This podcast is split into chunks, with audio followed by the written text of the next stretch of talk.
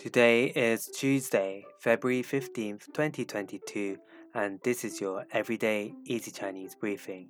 大家好，我是林老师, and in under 5 minutes every weekday, you'll learn a new word and how to use this word correctly in phrases and sentences.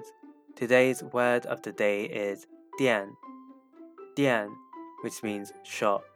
Let's practice by making different words, phrases, and sentences with 店.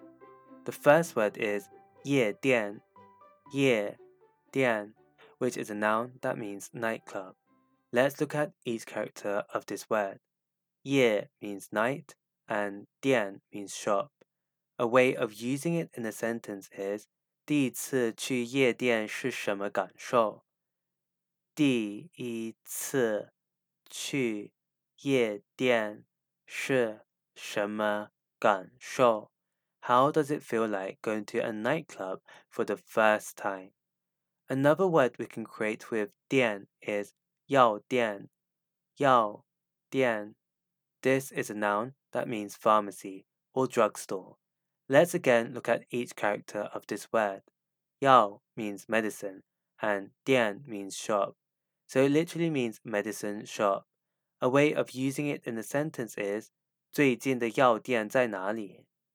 最近的药店在哪里？Where is the nearest drugstore? Finally, we can create the word 商店,商店, which means store. The 商 here means trade. A way of using it in a sentence is 在星期天这里的商店都不开张。在星期天这里的商店都 on Sundays, the stores here are all closed.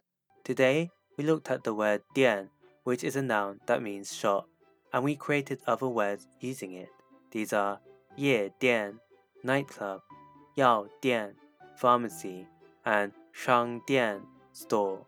To see this podcast transcript, please head over to the forum section of our website www everydayeasychinese.com, where you can find even more free Chinese language resources.